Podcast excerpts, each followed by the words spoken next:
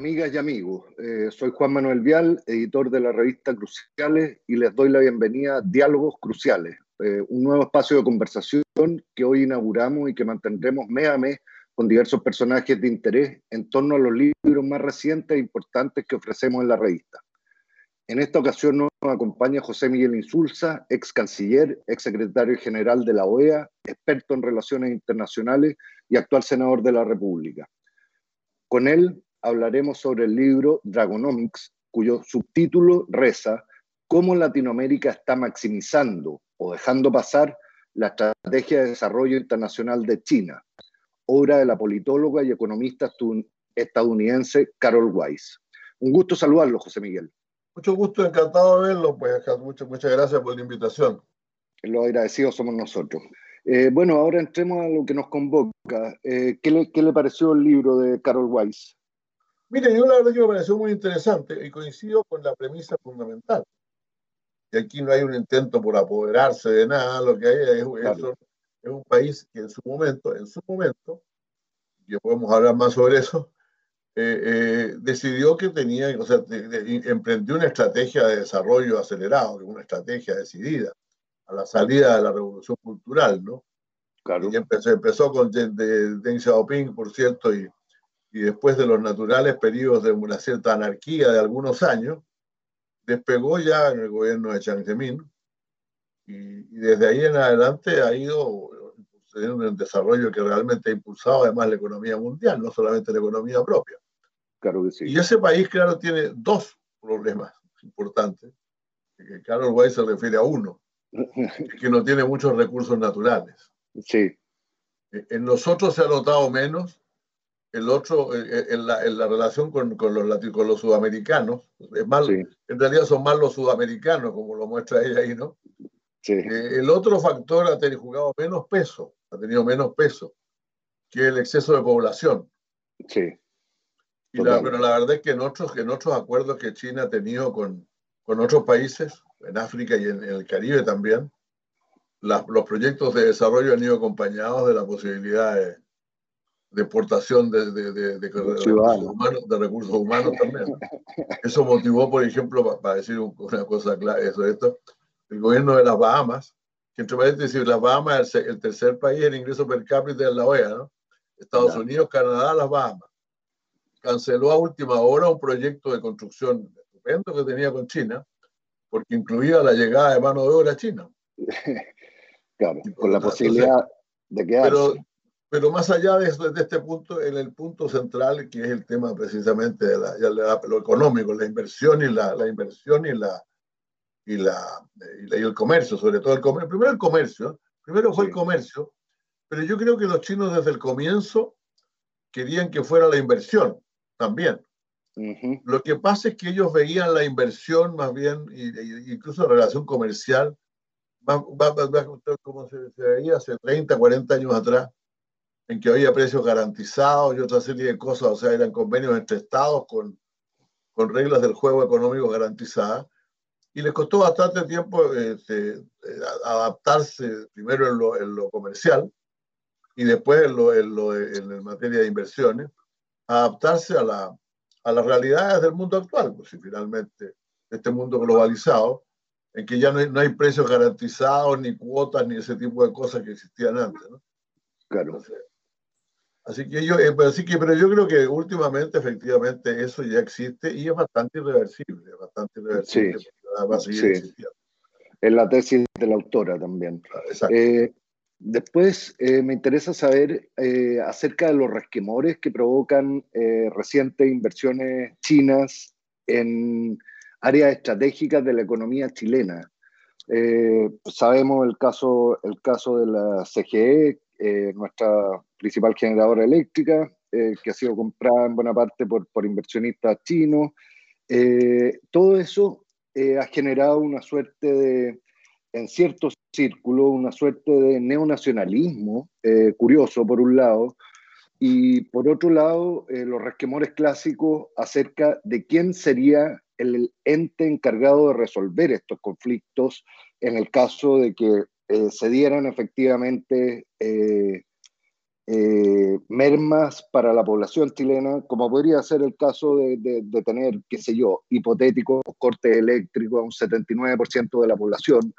Eh, ¿Quién cree usted que debería ser el que el ente o, a quién ve usted mejor preparado para resolver estos conflictos? usted dice a qué entidad internacional. Eh, ahí me imagino que, hablamos de la OMC, pero... Mire, el problema es que, bueno, depende cómo, porque existen dos, dos entidades internacionales sí. que son bastante disímiles. Porque la OMC, por cierto, desde el punto de vista del comercio, eh, tiene peso, tiene alguna, en la medida en que se, que se acepten las reglas del juego. Estados Unidos no las ha aceptado mucho últimamente, por ejemplo, y eso es lo que ha debilitado más a la OMC. Pero por último, tiene reglas claras. En cambio, en inversiones. China, China está muy contenta de estar en la OMC, digamos. lo sé.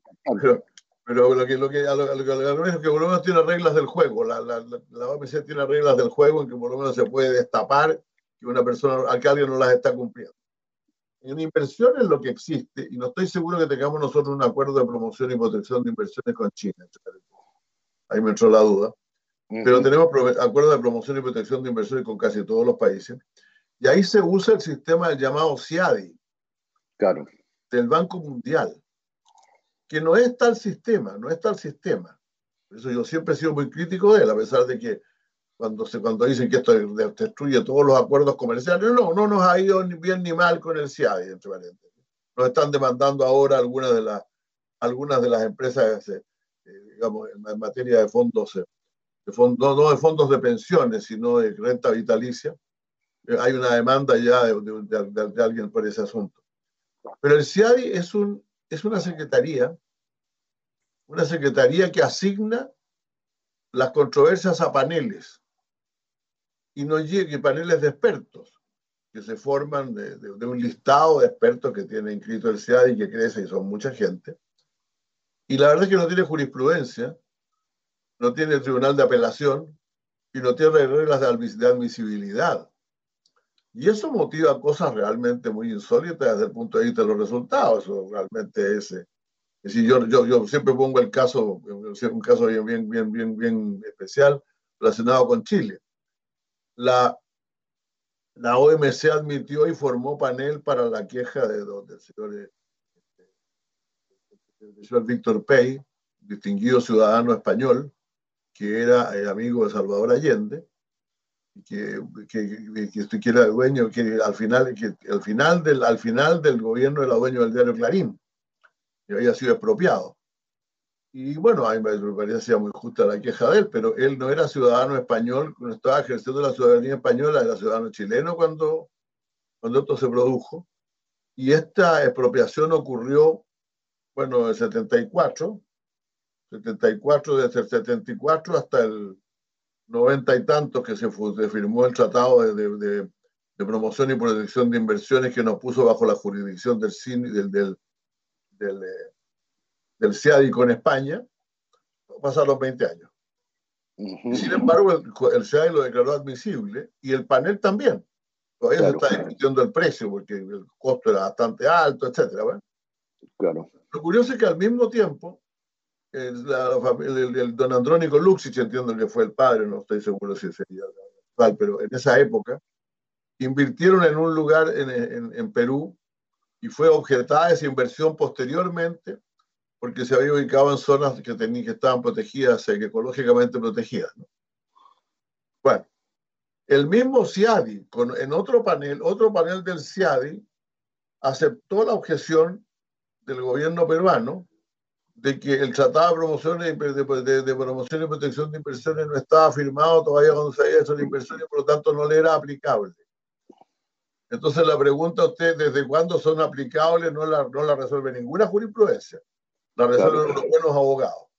Que entre paréntesis, como cobran por sesión, se puede dar por seguro que nadie va a declarar inadmisible una, una demanda. Nadie. tendría que tener por lo menos el, el, el, si hay algún panel que dijera esta, esta, esta demanda es completamente ridícula. Porque aunque fuera ridícula, cuando uno cobra por sesión es mejor tener 20 sesiones que una. Pues. Entonces, no tenemos un buen sistema de, de, resolución, de... resolución de conflictos en materia de inversión. Hay algunas entidades de Naciones Unidas, del, sistema internacional de solución de controversia, etcétera, pero para este tema, que no es el tema de solución de controversia económica, este es el tema de, de, de, de, los conflictos entre un inversionista extranjero y el Estado huésped, el Estado que lo recibe. Claro. Y eso no tenemos más que esto y habría que buscar, tenemos que buscar un sistema mucho mejor, ¿eh? mucho mejor. Entiendo, muy interesante. Eh, me gustaría que me hablara un poco, porque está, está bien desarrollado en el libro, eh, de la cercanía histórica de la izquierda chilena con China. tiene una, la, la, autora da una anécdota interesante acerca de unas palabras bastante premonitorias que le dice el ex premier Su Lai a Salvador Allende. Sí, sí, en, el lenguaje que era clásico de Lai, que hablaba mucho, hablaba muy, muy corto. Decía cosas muy notables en tres o cuatro, en tres o cuatro líneas. Sí, me interesa. Perdón, perdón, no, puedo resistir a contarlo porque hay un libro, un famoso libro de, de, de, Fontaine, francés, sobre la, sobre la distensión, la detente entre Estados Unidos y la Unión Soviética, que lleva ese título. Porque a Lai no le, no, no, es que no le gustaba, no le gustaba poco la distensión, le gustaba más que a Mao. Claro. Pero al mismo tiempo no podía decirlo, decirlo. Entonces dijo una frase cuando le preguntaron por la distensión. Él dijo, la, las dos superpotencias duermen en el mismo lecho, pero no sueñan los mismos sueños. excelente. Era como decirlo todo. Excelente, excelente, muy buena. Y, leí la frase, hay que leerla con mucho cuidado y ciertamente yo creo que al, a China, a, quien manejaba la política exterior china, que era Enlai, sin ninguna duda, ¿no? Lo preocupaba, le preocupaba sobre todo en ese momento el acercamiento, el acercamiento de Chile con Rusia, con la Unión Soviética. Por supuesto. Pero también le preocupaba el hecho de que los chinos, yo creo, en esa época, y por eso después la distensión con Estados Unidos se basó de alguna manera en la aceptación de la política, de, digamos, de, de, zonas de influencia que en esa época se existía en el mundo, ¿no? Claro. O sea, para los chinos las zonas de influencia existen. Hasta hace poco, vamos a hablar de eso después, hasta, hasta hace poco, los chinos decían cuidado con América Latina, tenían más, mucho cuidado con América Latina, con no meterse con la política latinoamericana, porque era comillas, el patio trasero de Estados Unidos, ¿no? Los chinos creen en eso, creen en las zonas de influencia. Pero, claro, este, y, por lo tanto, el, el, en el fondo le, le, le, manifestaba su preocupación al presidente Allende de que no se, no se pisaran demasiados callos de manera que la cosa se pusiera muy difícil. ¿no? Sí, es cierto, es muy interesante. Sin embargo, Allende era un gran amigo de China. Ya yo diría, las relaciones de la izquierda chilena con China son como las de las de siempre. Pues, desde todo, primero todos estuvimos con la Revolución China. Sí. Después, cuando vino el maoísmo, vino la condena por parte del PC y de muchos otros a China, la, y la, la separación de, algunos partidos, etc. Nunca fue un tema demasiado cercano, sin embargo. Nunca fue un tema demasiado cercano. Y creo que eh, eh, con posterioridad este, y, la, y, la, y la la decisión del presidente Allende de ser el segundo país latinoamericano de, reanudar relaciones con China fue bien recibida en general acá. Los chinos, entre paréntesis, incluso, incluso en las discusiones entre chinos y entre izquierda y chinos, el tema de que ellos mantuvieron las relaciones diplomáticas con el gobierno militar generalmente no es mencionado. Ya. Generalmente no se menciona. Ya, pero Armando Uribe, el embajador de, de Allende en, en, en China en el momento, eh, me lo dijo a mí, digamos, o sea, la manera en que sale... sale no, le dieron sus papeles de salida, pues claro. Inmediato, inmediato. O sea, él, él tiene una visión de que eh, ese pragmatismo chino eh, era más allá de consideraciones políticas, digamos. Mire, en la izquierda los debates políticos son habituales y duran por muchos años, y sin embargo este, este es uno que nunca ha existido, le confieso. Entiendo perfecto. la, verdad es que no, la verdad es que nunca yo, eh, eh, eh, tiene razón, esto debería haber sido mucho más comentado si China realmente... claro, es un hecho bastante espectacular. Evidente, la realidad pues, tuvo buenas relaciones con el gobierno, con el gobierno militar, no cabe ninguna duda. Pero no es un tema que generalmente se comenta cuando tenemos diálogo con los chinos, generalmente nosotros tenemos como partido socialista, incluso otros, con el Partido Comunista Chino tenemos relaciones y diálogos políticos esos temas generalmente no son mencionados. No son mencionados. Perfecto, perfecto. Cuénteme... Y Allende, ahora, cuando Allende hablaba de esto, cuando hacía su frase, no hay que olvidar que Allende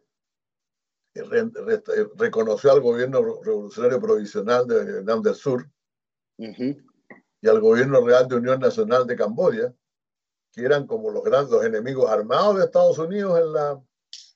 Yo creo que Xu también se podría haber referido a eso. Se puede estar refiriendo también a conductas internacionales, no acciones nacionales. Perfecto, perfecto. Cuénteme, eh, ¿cómo ve usted la disposición, cómo percibe usted eh, la disposición eh, actual que existe entre el Frente Amplio y el Partido Comunista de Chile hacia el libre comercio. Le pregunto porque eh, varios constituyentes de ambos eh, bloques y partidos han manifestado abierta hostilidad hacia el comercio internacional. cero, cero disposición.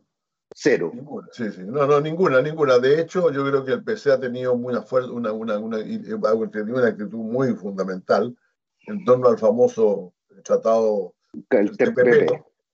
Sí. Eh, y, eh, y, yo diría que el Frente Amplio también, y el Frente Amplio incluso, hay, hay algunos acuerdos que han pasado al Senado con, eh, con gran, sin ningún problema, como un acuerdo comercial con Uruguay, digamos que complementario con el de con el acuerdo, del acuerdo, del acuerdo, digamos, del pacto, del pacto de Aladi, no tiene nada de nuevo, y sin embargo el, el senador del, del, Frente Amplio lo votó en contra.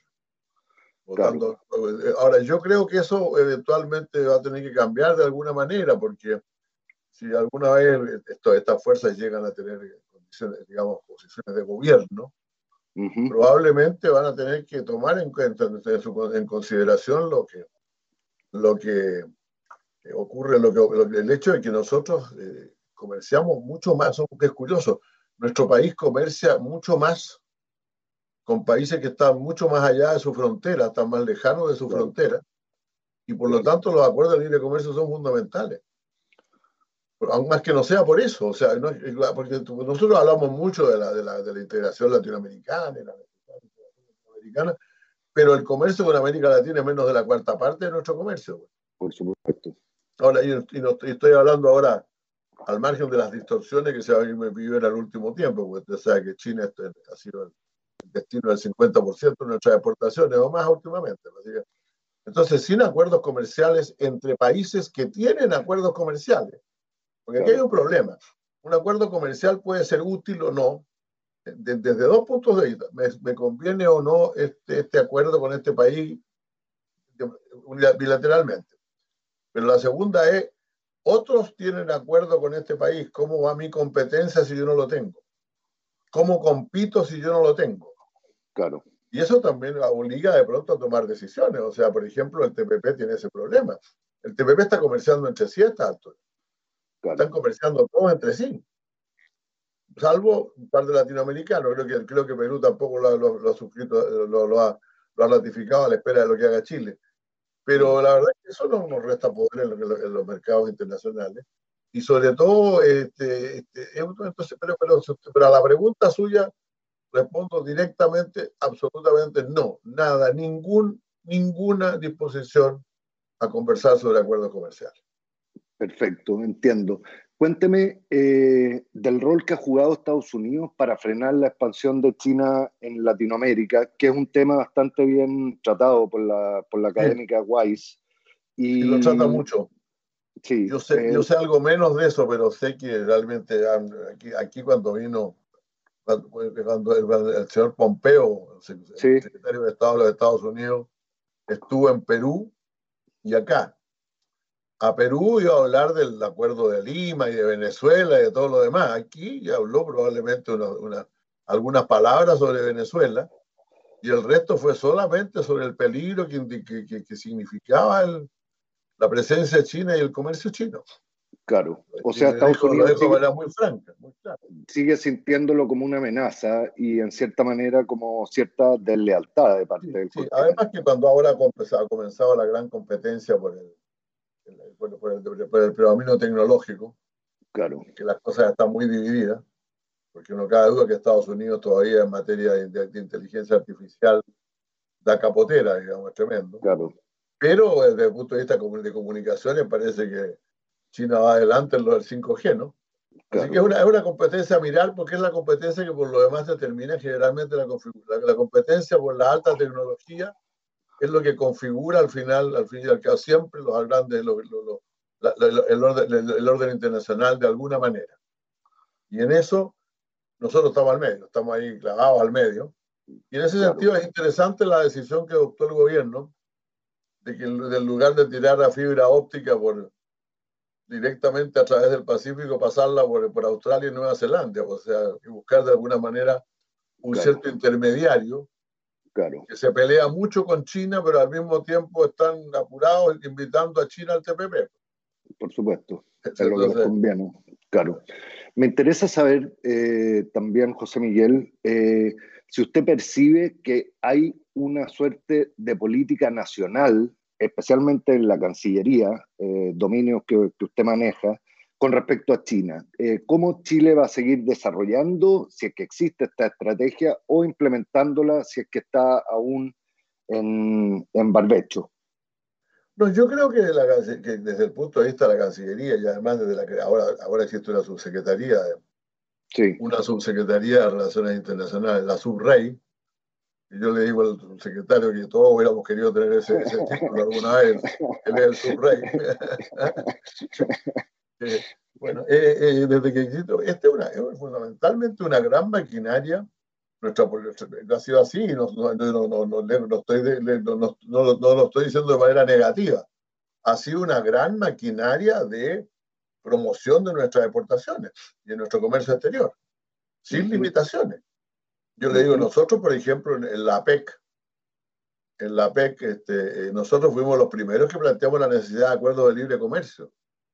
Sí. Eh, eh, es, decir, los APEC casi se murieron cuando lo planteamos, porque ellos, ellos operaban sobre la base de esta idea de que había liberalizaciones individuales que de alguna manera eran compatibles iban desarrollando poco a poco, lo rechazaban de, de manera total. Yo recuerdo que yo una vez hablé en la PEC porque yo fui a la PEC todos los años que fui ministro de Relaciones Exteriores. Fui el primer chileno que habló en la PEC, en realidad, porque después, después de nuestra admisión.